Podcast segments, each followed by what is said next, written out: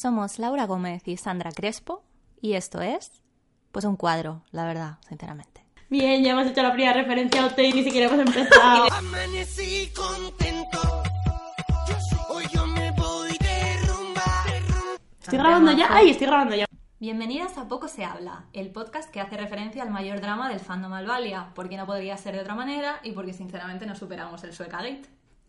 Vamos a utilizar esta plataforma, porque por lo visto el resto de redes pues, no eran suficientes para nosotras, para ofrecer opiniones altamente cuestionables y cero autorizadas sobre entretenimiento y televisión. Que no, madre mía, te digo yo a ti que sí. Así que nada, gracias por subiros al barco. Guiño, guiño. A ver, es como España. El pasado sábado a las 9 y 21 de la noche llegaba el momento más esperado de la segunda temporada, el beso entre Chris y Joanna. Digo, "Ay, ya está aquí la guerra. Así que sí, ya ha pasado lo más importante de esta temporada, ya se han comido la boca. Ya se han comido, ya podemos dejar de ver. Ya podemos, ya podemos cortar porque además está claro que esto va a ir todo cuesta abajo porque ahora tiene que venir el drama. Joder, además un beso bajo el agua es difícil de superar. Pero a ver, yo entiendo y me parece súper bien que la primera vez que se coman la boca estas dos personas sea en una piscina, porque así nos aseguramos que el pelo de Joana ha tocado el agua, por lo menos. Podemos descartar que Joana es una sirena de H2O, no es Ricky, no tiene poderes y puede ducharse, así que opta por no hacerlo, por lo que sea. ¿Y qué coño pasaba en el bar y por qué narices tuvieron que salir corriendo y hacer un simpa? Esto está fatal. ¿A quién vio? ¿Vio al novio o vio a la persona que tenía las pastillas porque se las había dado ella? Porque claramente tiene un secreto mucho más oscuro que haber decidido no duchar. Bueno, pero lo del Simpa está siempre bien porque pudieron tener esa secuencia corriendo como el videoclip de Don Ask. ¡Qué fantasía! Así que todo bien, nada mal. ¿Te puedes creer que había gente como enfadada, rollo? Es que, de verdad, qué pesadas sois. No tiene nada que ver con Don Task, que es como, bueno, pero ¿por qué no dejas a la, a la peña ser feliz? O sea, si yo quiero relacionarlo todo con Alvaria, dejarme en paz, cojones. Bueno, y entonces el clip de, del martes. Por fin le ha explicado a Mira todo lo que le pasa y a Mira es demasiado buena persona y no la ha mandado a tomar por culo. Joder, además tan fuerte. Pero muy guay. Eh, Amira ha reaccionado súper bien, evidentemente, porque es 2019. Y me parece también muy guay eh, que hayan sacado un poco el tema de, uh, el Islam. Uh, ¿Vas a, vas a dejar de ser mi amiga. Claro, me, me vas a degollar en la plaza del pueblo. Y ella como de, eres tonta. Esto me parece muy bien que lo hayan tratado así un poco Sí, entre lo han tratado- coñas. lo han tratado súper guay. Qué bien que se hayan reconciliado entre comillas, que Chris haya soltado como lastre, ¿no? Que se habrá quedado como súper a gustito. Que Mira obviamente se lo ha tomado todo súper Claro. bien y ya estaría. En realidad yo creo que esto era lo que todos esperábamos porque estaba claro que se iban a comer la boca, pero lo de Amira ya venía un poco de antes, o sea, la estaba tratando fatal. Fatal, sí, teníamos malestar por ella desde hace un montón de tiempo. Así que Tima Mira y bueno, Siempre. pues yo qué sé, ya son amigas. No amigas, amigas, amigas, amigas, pero bueno, amigas. Pues después de que se comieran la boca, hubo drama y el drama es que le han comprado a Viri unas putas zapatillas del Tiger. Lo sabíamos que iba a pasar, lo escuchasteis aquí, aquí primero. No se puede ser más cutre. Pero no, en serio, el drama de verdad. Joana comiéndole la boca al novio delante de la ensalada de Chris. Alguien en Tumblr había hecho el minuto por minuto de esta escena y cabe la posibilidad de que Eloy le estuviera metiendo algo en la mochila. Algo que claramente era una bolsita con droga. Entonces, esta narrativa nos cuadra muchísimo, ¿no? Porque ya estábamos ahí con la mosca detrás de la oreja de qué, habrí- qué habría pasado con aquellas pastillas de, de los primeros capítulos. Bueno, pues esto es lo que pasa, que Joana es camello. ¡Uh! ¿Qué pasa? ¿Qué pasa? Nuevo clip de Scam. Riguroso directo. Eso directo, más periodismo. Dejé a Eloy. Dejé a Eloy. ¡Se vino! ¡Llorando! ¡Ah! Sí merecemos. ¡Ah! Pero qué dulce, qué linda, qué bien. ¿Y por qué puñetazo? Pues por algo de la droga. Muy bien. Tres minutos de beso es lo mínimo que podíamos pedir. ¡Pero bueno! ¡Qué maravilla! Aplaudí mucho menos que esto ayer en Endgame. Joana Maravilla. dejaba a Eloy y se han vuelto a comer la boca. Muchísimo tiempo. Así que a ganar, a ganar. Pero bueno, la gente dice que se viene muchísimo drama. Se tiene que venir muchísimo drama porque todavía estamos ahí un poco pendientes de esto que se ha visto de la droga, la mochila, pero bueno, por lo menos lo que nos interesaba está hecho. Ah, pues. Ahora, ¿por qué el capítulo se llama puñetazo si ahora está todo medio bien? ¿Quién se va a pegar con quién? Así que ahora viene pues la parte de OT. Lola Índigo. Índigo. ¡Lola Índigo! No es ASMR. Simplemente estamos así, de lo nuestro. De la cabeza de nuestras cosas. Vamos a hacer un repasín a la, tra- trayectoria de. Esta chica ha currado tan fuerte que yo creo que se agradece mucho como tener un perfil de este tipo en tele, que empezó como tan desde abajo y que ha escalado a base de talento y de saber adaptarse a demandas actuales y adoptar discursos muy guays. En 2010 ya estaba bailando en Fama Revolution y en 2017 fue la primera expulsada de OT, que ya me jodería haberla echado la primera. Y a partir de ahí, las chicas de Lola Índigo solo han sacado pelotazos, Todo temazos. todo temazos, ni una mala. Eso es verdad. Ya no quiero una mujer bruja fuerte, El el humo. y ahora maldición. Que este vídeo tiene como un lookazo así a los Sansa Stark, que por lo que sea me gusta mucho. Yo la verdad es que el primer look de, no de Mimi, sino del resto, me recordó muchísimo a otro de los mejores videoclips que ha hecho OT, que es Soy quien quiero ser de Talia Garrido. A mí me gusta. Luego ya pasa a ser Lexa and the Hundred, pero ese primer momento es muy Talia. Pues es que el disco se llama Aquelarre, que es el que sale en mayo. Me parece que es muy rollo secta, además hablan de Illuminatis, entonces pues yo ya estoy dentrísimo. Y va a ser un poco todo este rollo. Tengo ganas. narrativa de... No, le pega un poco a Mimi el rollo astrología o yo lo deseo. Le pega muchísimo. Como de decir a la gente por la calle, está claro que eres Capricornio. Es un poco brujita. Mimi es maravilla, es una reina del pop, una diva sin nombre, una ilusión. Pero si le tengo que poner alguna pega, hay una cosa que sí que me chirría un poco, que es que me parece muy dañino el discurso este que tiene de si quieres puedes, que lo lleva súper por, súper por bandera y, a ver, hay que entender que su caso es súper excepcional y que a veces sí que existen artistas obreros que llegan a lo más alto, pero que son más bien anecdóticos, que no son la norma. Y que además ella ha tenido dos plataformas, sobre todo OT, pero también fama, bastante tochas para darse a conocer. O sea, si no hubiera sido por OT, quizá hubiera triunfado por sus propios medios, pero hubiera sido bastante más complicado y en realidad no sabemos qué hubiera pasado. Eso o sea, es, es eso que por mucho que no pares de repetir que si quieres puedes, eh, hay por ahí un mogollón de gente que quiere triunfar y no puede porque no tiene recursos o contactos o Claro. lo que sea. Y lo único que se consigue con esta idea rollo Mr. Wonderful es generarle una frustración inmensa a la gente que está currando a muerte por hacer lo que quiere o por intentarlo, porque esta idea implica que si no llegas a tus objetivos es porque no estás dando lo suficiente de ti mismo.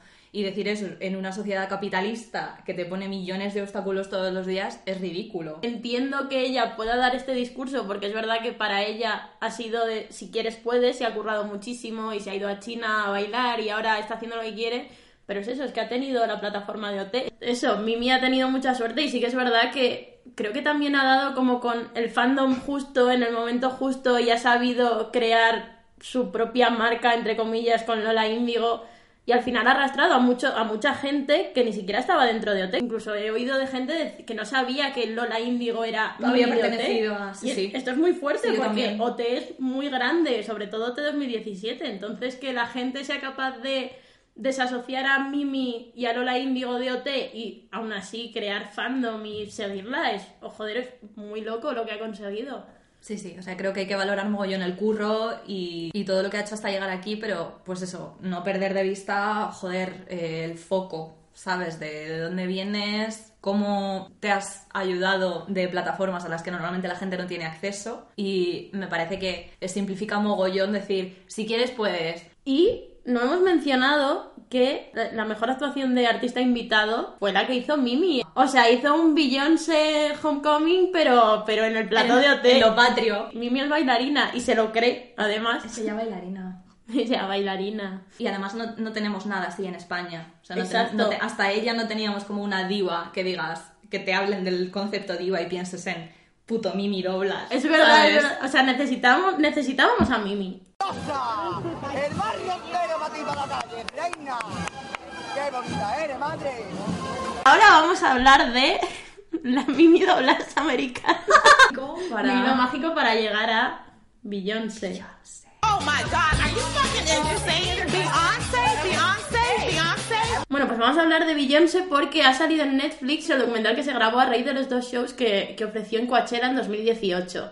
Y a ver, es que es la hostia. O sea, la demostración de poder es brutal. O sea, esta persona haciendo como piruetas y cosas alucinantes con la voz y yo aquí con migas de pan en la camiseta. Pero bueno, querer es poder. Y es muy fuerte que seamos de la misma especie que Beyoncé. O sea, nadie, nady me lo puede explicar. Esto no lo voy a comprender nunca. O sea, Beyoncé, Natalia Lacunza, Alba Reche y... O sea, la maestría con la que introduces a estas personas en conversaciones diferentes. Todos, es- mis, todos mis amigos piensan esto. Y ya podemos seguir. Bueno, pues, ¿qué pasa con esto relacionado con Coachella? Eh, el año pasado se publicaron datos que confirmaban que el dueño del Coachella, que es un tal Philip Anschutz, pues un facha, donaba dinero a políticos republicanos y a organizaciones anti-LGTB y antiabortistas. Un primor de persona. No será esta persona Santiago Abascal. Bueno, pues lo último que sabemos es que este señor se comprometió a dejar de hacerlo y donó un millón de dólares a la asociación LGTB del Elton John, pero claro, con este gesto de mierda, porque para ti no supone nada porque eres rico, no arreglas tantísimos años de ser facha. Así que, ¿qué hacemos con esto, Mari? Pues, ¿qué hacemos con esto? A ver, darle dinero a fachas está mal siempre. No le deis dinero a fachas. Y votad, amigas. Y votad, pero no a los fachas. Entonces eso, por favor, no le deis dinero a fachas, pero ver el documental de Beyoncé en Netflix porque es Beyoncé. Y además que es que ni siquiera, o sea, ni siquiera lo ves como Coachella, es que es su propio festival. Una cosa que me ha molestado muchísimo, sale muchísimo Jay-Z. O sea, no queremos, si, si yo me pongo una película de Beyoncé, ¿tú crees que me espero ver la cara de Jay-Z? No. Esto ella nos lo quiere colar todo el rato y a nadie le importa. No le importa a nadie su marido y de hecho toda la información que tenemos de esta persona es que le puso los cuernos a Beyoncé, entonces no queremos saber más. Sí que me flipa un poco todo lo que hay alrededor de Lemonade y que este señor tenga que escuchar constantemente este disco que le hizo su mujer diciéndole... the "Eres- good hair. Sí, sí, o sea, diciéndole, eres imbécil por ponerme los cuernos y te voy a montar un espectáculo en Coachella para que lo recuerdes toda la vida y Vas encima voy a venir un- a cantar conmigo. y te voy a hacer un documental y lo vas a ver todo el rato. O sea, este este concepto, todo lo que hay alrededor de este concepto me flipa. Y tremendo statement político de llevar como a 28 millones de bailarines negros, mayoría de tías en el escenario, todo como super empowered. Una de las cosas por las que puedes llegar a perdonar, entre comillas, a Beyoncé por haber hecho un Coachella, ¿sabes? Y además por que- haberse involucrado en todo esto. Y que coges una de las plataformas más grandes que hay para dar a conocer tu mensaje, no solo Coachella, sino ahora Netflix. Eso es. O sea, usas dos plataformas tochísimas para que la gente vea que lo que has hecho no es casualidad, que no has cogido una banda y has dicho voy a montar mi movida porque me gusta, sino de no, esto tiene detrás toda esta historia es. y quiero que sepáis por qué. Pero cuando ves cómo lo explica y ves cómo trata todo el tema, es como de, joder, qué guay que la primera mujer negra en encabezar Coachella haga esto. O sea, es que es maravilloso. Bueno, Beyoncé. Lo pensado que estaba todo, eh, que esto es una cosa que me parece muy guay de- del docu, de los colores están pensados porque cuentan esto, del vestuario, hilando finísimo como tú. Hilando, encaje de bolillos. encaje de bolillos. Tú, la Beyoncé de Salamanca.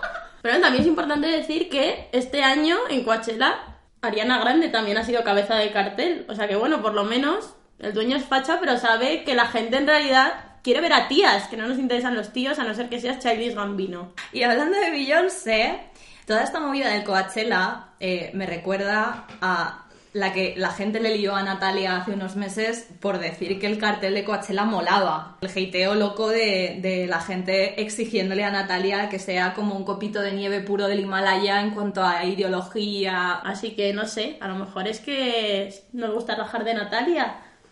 A lo mejor es que la gente es un poquito misógina. Es que nos gusta mucho rajar de lo que opinan las tías y de que sus opiniones sean problemáticas y no nos damos cuenta de que a su alrededor hay muchísima gente mucho más problemática y que encima tiene poder para cambiar cosas porque esta pobre chica solo dijo que le gustaba el cartel, que ojalá ir, que a ver, ¿quién no querría ir a Coachella? O sea, Eh, además, se nos olvida un poco que esto también es una evolución lenta, el estar woke y el hacer las cosas bien y estar informado de lo que pasa y estar en el lado bueno de las cosas es un proceso mm, para todos.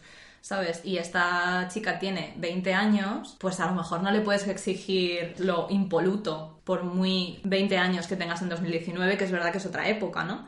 Pero Billie Eilish tiene 17 y también estamos como súper enfadados todos con ella. A ver, es esta persona es un poco cuñada, ¿vale? Pero puede ser cuñada porque tiene 17 años. Es que yo era un cuadro con Claro, 17 años. o sea, Tú ayer eras un cuadro Yo con ayer 17 era un cuadro, años. o sea, yo soy gilipollas ahora con 24, imagínate con 17. No me quiero imaginar lo imbécil que tenía que ser con 17. Era insoportable y no me puedo imaginar la cantidad de barbaridades que yo habré dicho. Claro. Y, joder, estas chicas Y, y, sí están mucho más metidas en todo lo social, y tienen el foco puesto en ellas, entonces cada cagada se multiplica por 20. Pero por lo menos Natalia todavía no ha subido un comunicado hecho con el blog de notas del iPhone. Entonces, pues mira, yo que sé, en esto ha ganado en madurez más que algún que otro concursante de OT.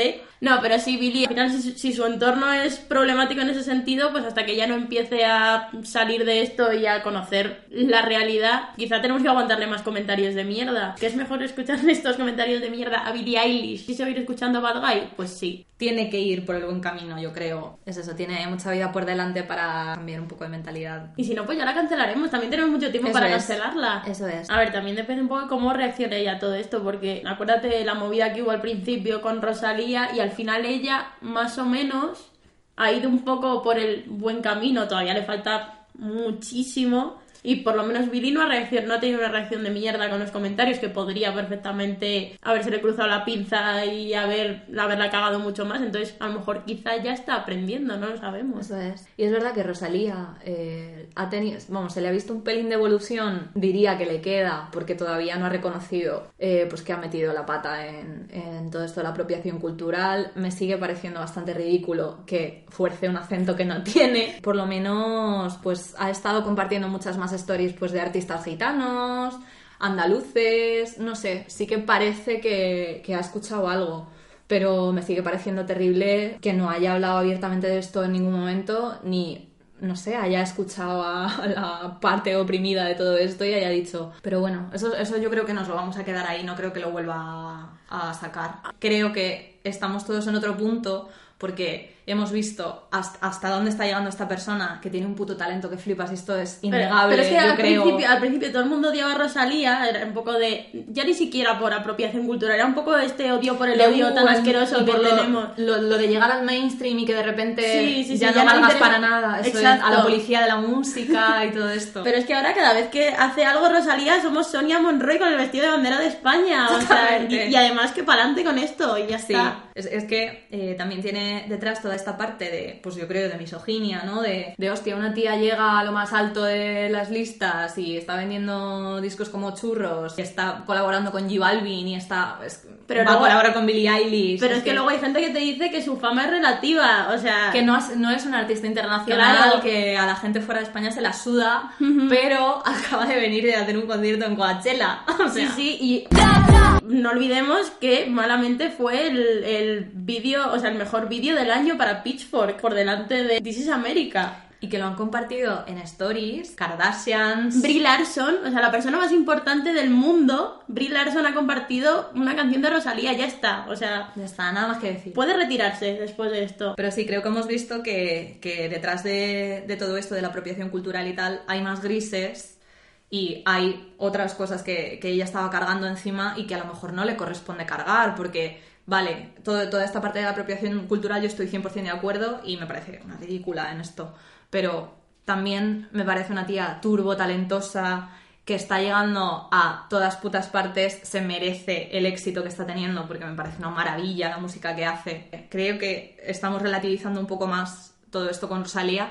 y creo que le viene bien a la conversación, porque estaba ya cogiendo unos cauces como súper herméticos de o la cancelas o la puto amas de no ver más allá. Y es como, bueno, pues un punto intermedio de saber qué cosas hace mal y saber qué cosas hace súper bien.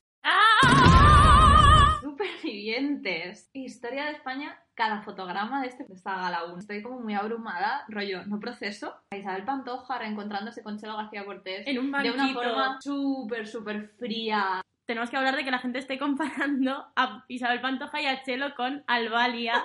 Poco se habla de que Marinero de Luces Marinero es la, de es la Luces. canción que habla sobre ti. Ha tardado dos horas más o menos en cantar Marinero de Luces. Pues se ha abierto el ship Panchelo o Cheloja. Bueno, y Dakota. Dakota. Dakota rezando antes de tirarse al agua, diciendo que Mirando no como se tira. cielo, clamando al cielo.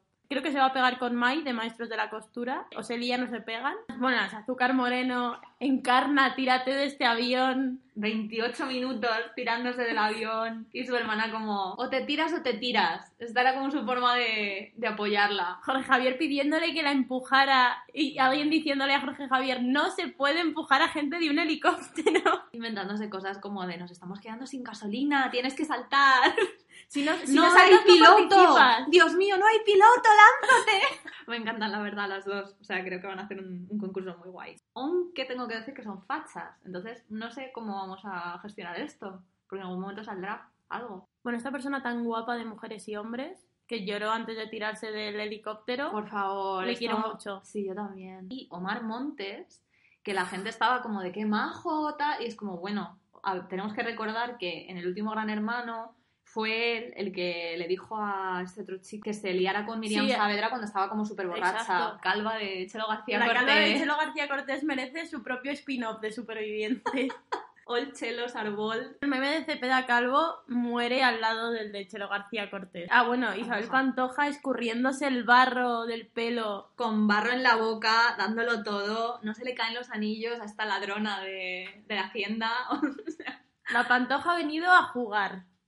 Yo creo que va a, va a renunciar en dos, tres semanas cuando ya se haya llenado el bolsillo de pasta y, y cuando haya pasado, que haya cantado ya todas sus canciones de la discografía. cuando se le haya acabado el repertorio dirá que no puede más y que echa mucho de menos a su hija y a su hijo. Por los que estoy convencida de que no se habla. Con Chabelita no se habla, pero a Paquirrín le come la boca. O sea, Juego de Tronos al lado del clan Pantoja se la nada. Johnny Daenerys siendo tía y sobrino no es nada comparado con los Pantoja. Dakota, fíjate que pienso que va a terminar decepcionándonos un poco porque le costó media hora saltar de un avión. Entonces no, no sé yo si va a aguantar mucho en el concurso. Dices en plan físicamente, ¿no? De... Sí, no sé. Ya, además es que ella es fuerte como en los encontronazos con personas, Claro. en las confrontaciones. Entonces, a no ser que amenace mucho a un pez para que se meta en un cubo, va a ser complicado que esta chica sirva para algo. Ojalá eso pase. A ver, yo quiero que gane Dakota, también te digo. Sí, Estoy entre Dakota y Mai de Maestros de la Costura. a ver qué pasa ahí, pero sí, o sea, leía a la gente decir como de meto a Dakota en la final como en- con mis propias manos. Sí, pero yo- yo, ¿ves lo que digo? También pensaba esto de Aramis Fuster en Gran Hermano y fue una decepción constante después de la primera semana dándonos las mejores frases que nos ha dado la televisión. Otro que también es facha es Colate, Por favor, que eh, pertenece a la familia más facha de España. Pero sí, Colate es facha y además creo que no pinta nada en la isla, que va a ir de flipado, Está va... súper subidito. Sí, va a intentar pescar dos días, va a darse cuenta de que no puede y va a llamar a dirección o algo así. Intentará llamar al catering de su hermana para que le, le mande algo, un poco de frutita. Pero sí, Colate va a durar pues hasta que le nominen la primera vez. Él y Carlos Lozano. Aunque bueno, con el salseo de Mónica Hoyos igual aguanta un poquillo más por, por morbo de, ¿no? de los espectadores, pero vamos. Sí, Sí, yo bueno. creo que la gente en general le odia bastante. Y además Mónica Hoyos no le necesita para ser un cuadro de Para persona y dar nada. espectáculo. Sí, así sí, que... Por cierto, y esto no tiene nada que ver con nada y no sé dónde lo podemos meter, pero hay que hablar de Marina Reche en algún momento. Tía. O sea, la injusticia de que esta persona no entrara en OT, What if OT 2020, Marina Reche? pero yo creo que ya no, o sea, ya no la meterían, ¿no? Ya, Porque- sería muy amiguismo, ¿no? De- Ni ya ni siquiera amiguismo. ¿Tú votarías a cualquier otra persona estando Marina Reche? No. O sea, tiene ya todo mi dinero. Que por cierto, Alba Reche, que supuestamente está trabajando con los Javis y con el productor de la llamada en Movidas. O sea, si Alba quiere hacer un musical, y ese musical no es la llamada, porque creo que, joder, no sé, creo que él merece hacer cosas nuevas y se merece un musical para ella sola, lo que quiera. Yo a favor de que Alba haga todo. Cierto que Natalia ha dicho que va a hacer algo con las canciones de OT. No queremos decir que seamos nosotras mujeres brujas, Que lo escuchasteis aquí primero. Pero... Pero sí, y al final sí, va a ser todo nuevo, pero bueno, estoy dentrísimo con que haga lo que quiera, que colabore con Alba si quiere, que mm, aunque no sea en este disco, porque yo creo de verdad que no va a ser en el primer disco, quizás es un poco pronto. A ver, se lo pueden estar guardando, pues eso, para el nudo de la historia, como Chelo y Pantoja, ¿sabes? Además, Alba ha dicho 40.000 veces, muchas gracias por estar aquí, por el trabajo, muchas gracias porque lo que más os importe sea la música. No creo que sea o no sea real la carpeta, vayan a colaborar en el primer disco, porque al final la gente, por desgracia, lo que va a ver primero va a ser esto. Claro. Entonces creo que se lo van a guardar para más adelante o que les va a dar igual y si les da igual y colaboran juntas, pues mira, oye, Sí, pero yo también creo que va a ser un poco más lentito, ¿no? Más a fuego lento. No, pero sí, bueno, da igual. Ella ha dicho que tenemos- vamos a tener que esperar poco, así que espero que sí. A ver, yo creo que también eh, la peña de la organización también ha aprendido, ¿no? De todo esto de, joder, la gente se ha quejado muchísimo de que Amaya no tenga disco todavía. eh, y sí que tenían más o menos claro que con 2018 no iban a esperar tanto para sacar temas. Entonces, yo creo que se viene. Joder, ojalá, por favor. Necesito ya escuchar cosas de Natalia y de Alba y de María y de Afri. África Dalia, tía. Tengo tantas Danos un ganas. puto disco de diva, por favor. O sea, tengo tantas ganas de escuchar lo que haga Afri. nuestra Ariana.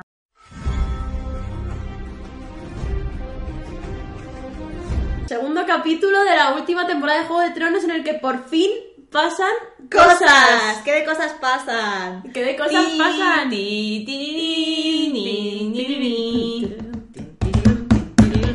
O sea, yo para, para mí, personalmente, creo que es el capítulo de Juego de Tronos que más me ha gustado. Porque estoy un poco hasta el coño de que solo pasen cosas cuando se pegan y cuando hay batallas. Y por una vez que no hay una batalla, pero todos están hablando y pasan cosas sin necesidad de matar gente, pues yo qué sé, oye, Hmm. también nos merecemos un poco de... Sí, de catarsis emocional.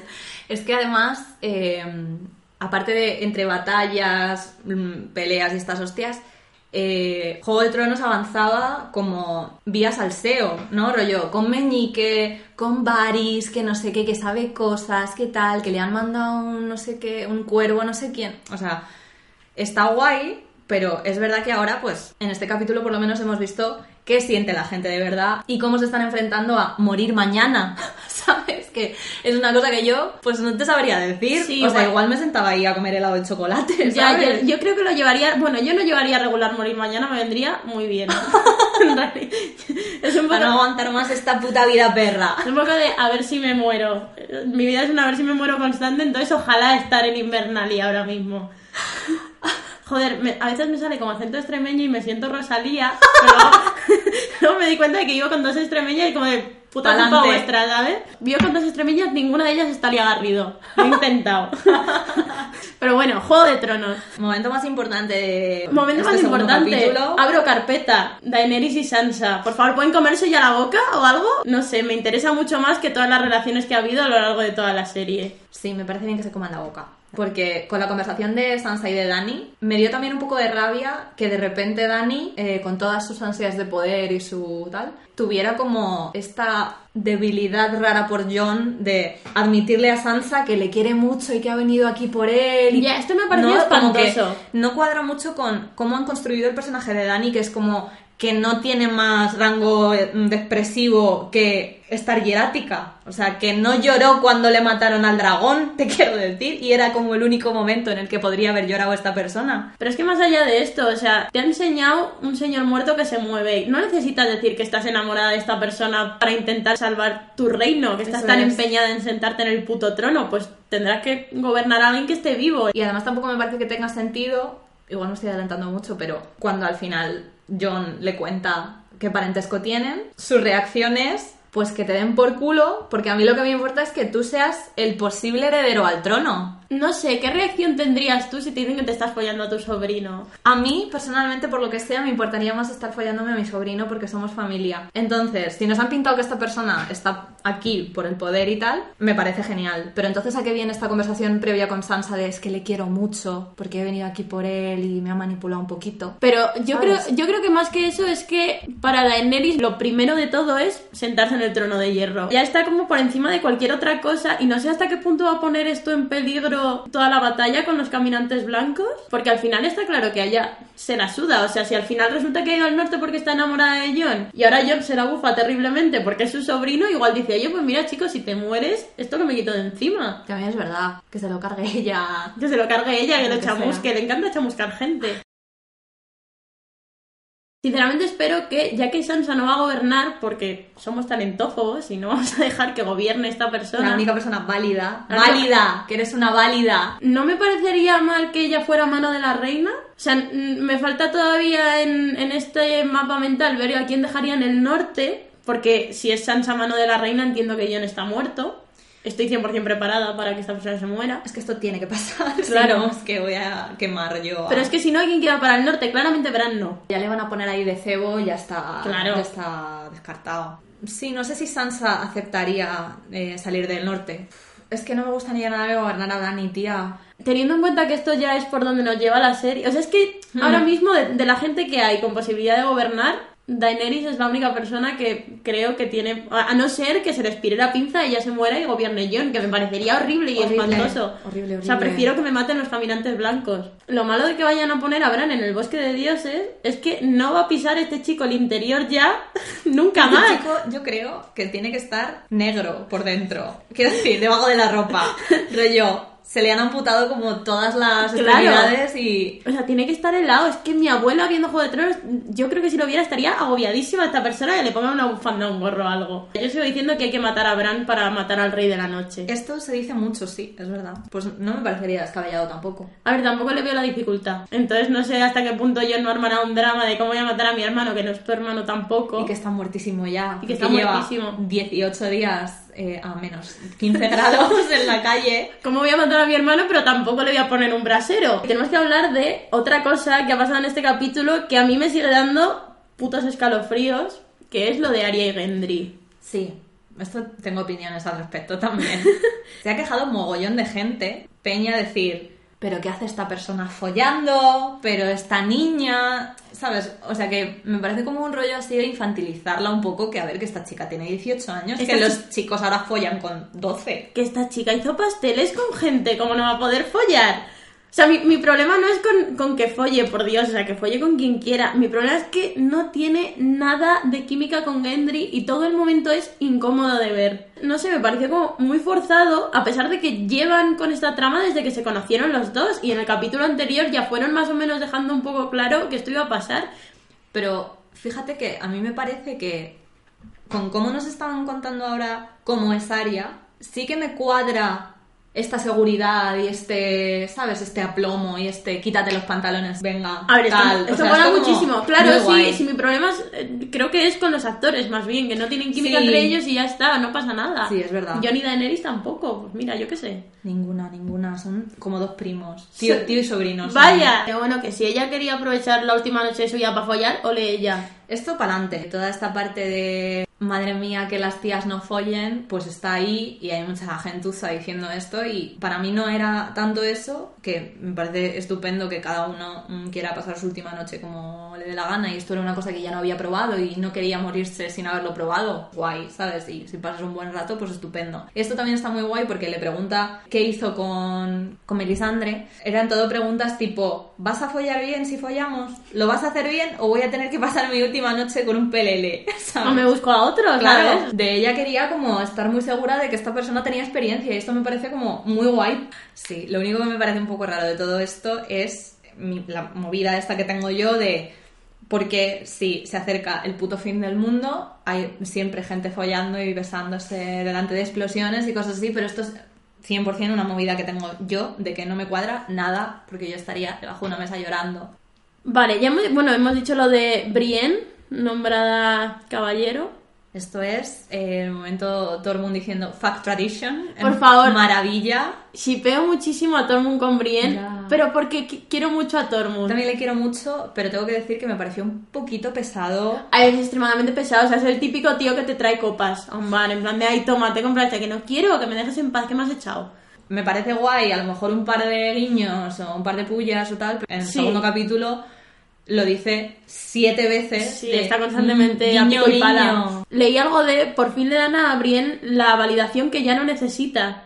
Como muy guay esto de, ahora, ahora la nombras caballero cuando, o sea, ella obviamente le hacía ilusión porque es el sueño de toda su vida, pero es como de que ahora le da igual, o sea, ella ya va a llevar a su escuadrón a la batalla, ella no necesita esto, y además que lo haga Jamie, que al final, jo, mejor qué persona, bonito. que gobierne. Pues sí, ella ya había llegado a lo más alto que podía llegar una mujer y era como un rollo machirulo totalmente que una mujer no pudiera llegar a ser caballero y tal. Y me parece súper bien que se lo pasen por el forro y que haya un consenso además de que toda la sala esté mirando y diciendo bravo, se lo merece, tal. ¿sabes? Reina Reina, guapa". la batalla es para ti.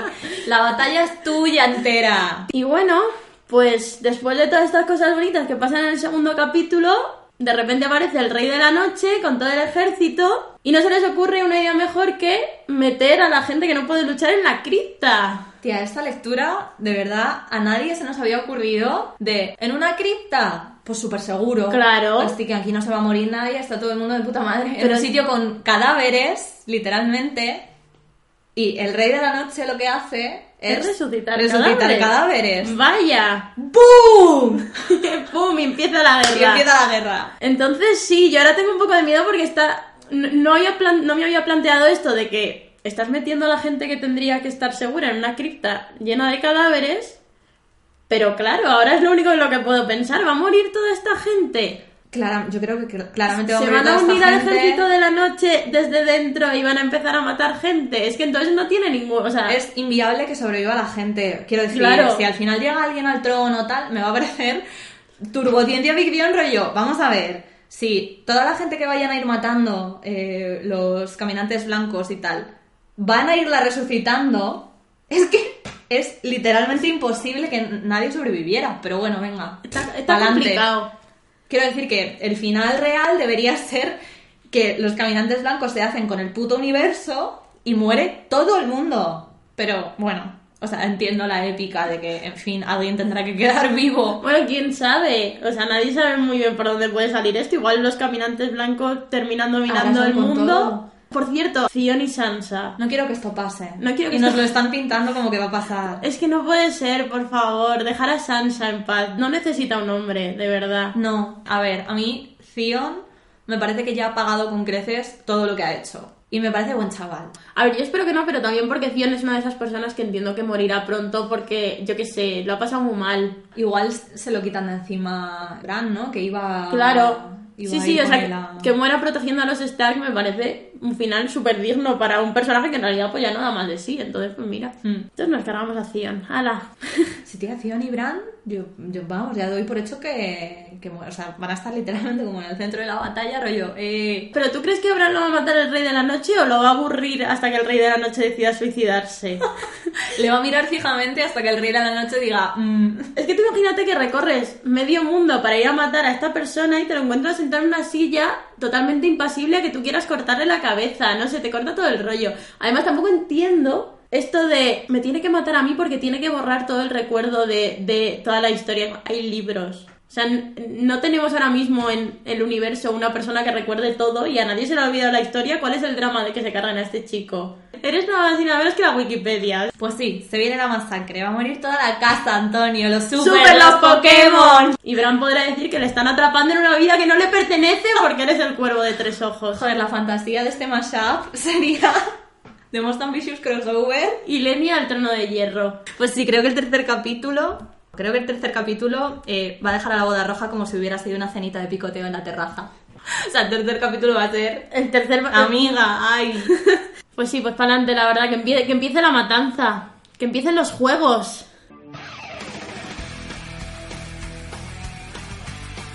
La Buffy, pava. Buffy Cazavampiros acaba de cumplir 22 años. ¿Cuántos años tienes tú? Yo 24. No puede ser. Pues ha cumplido los años que tú tienes desde su primera emisión y creo que tenemos que hablar de por qué necesitamos esta serie puto ya en Netflix España antes de que nos coman los fachas a partir del domingo. Amigas, votad. Tío, ¿te puedes creer que yo creo que no he terminado de ver Buffy? ¿No?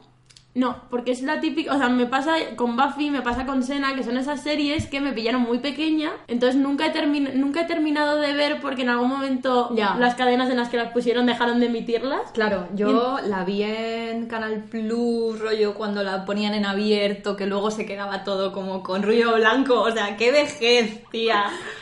Y la vi como por ahí y me faltaban algunos, claro, porque típico de que algún día te pierdes, te pierdes algo y luego ya me la vi eh, piratita, lo siento mucho, durante la carrera o algo así y me la he vuelto a ver de adulta funcional, De adulting. más o menos, de adulting y qué maravilla, o sea, es que no pasa el tiempo por esta serie, me parece una maravilla eso. Además es que está en Netflix eh, americana, ¿no? Ah, No- o sea, o sea que el problema no es Netflix, es España. es always. España, como siempre. Votad, amigas, para que podamos ver Buffy en Netflix.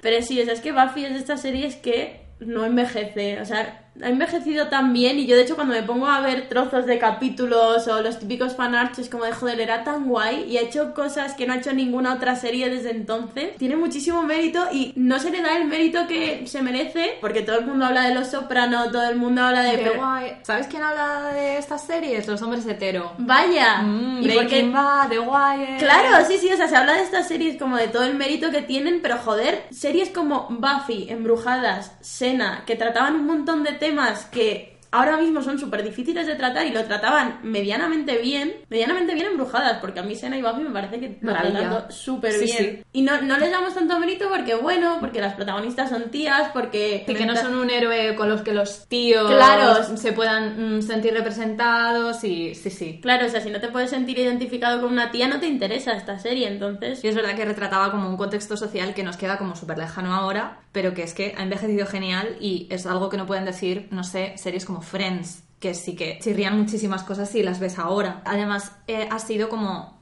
más influyente a nivel cultural que algunas de las series que siempre aparecen en estas listas de, de las mejores que hablábamos. El impacto que tuvo la relación de Willow con, con Tara o con Kennedy para las mujeres queer, es que estamos hablando de hace 22 años. Y esto se sigue todavía hablando y comentando, es, es cultura pop totalmente. Claro, y es que si te pones sobre todo en el contexto de España, antes de Buffy no había ningún referente de este tipo. Buffy tiene 22 años y lo de Maca y Esther, que es el referente que pueden tener las personas de nuestra generación, más o menos, muy, muy cogidito con pinzas. Y Buffy lo hizo antes. O sea, es que hay gente que su primer referente es Buffy. Joder, no sé, es muy guay tener esto. O sea, obviamente ahora hay más referentes, pero no hay tantos como para que no sea necesario tener estos personajes Eso y es. verlo otra vez. Creo que esta serie abrió el camino a muchísimas cosas. Es que habló de homofobia, de racismo, de salud mental, es que mencionaban abiertamente la depresión, cómo gestionaba Buffy la ansiedad.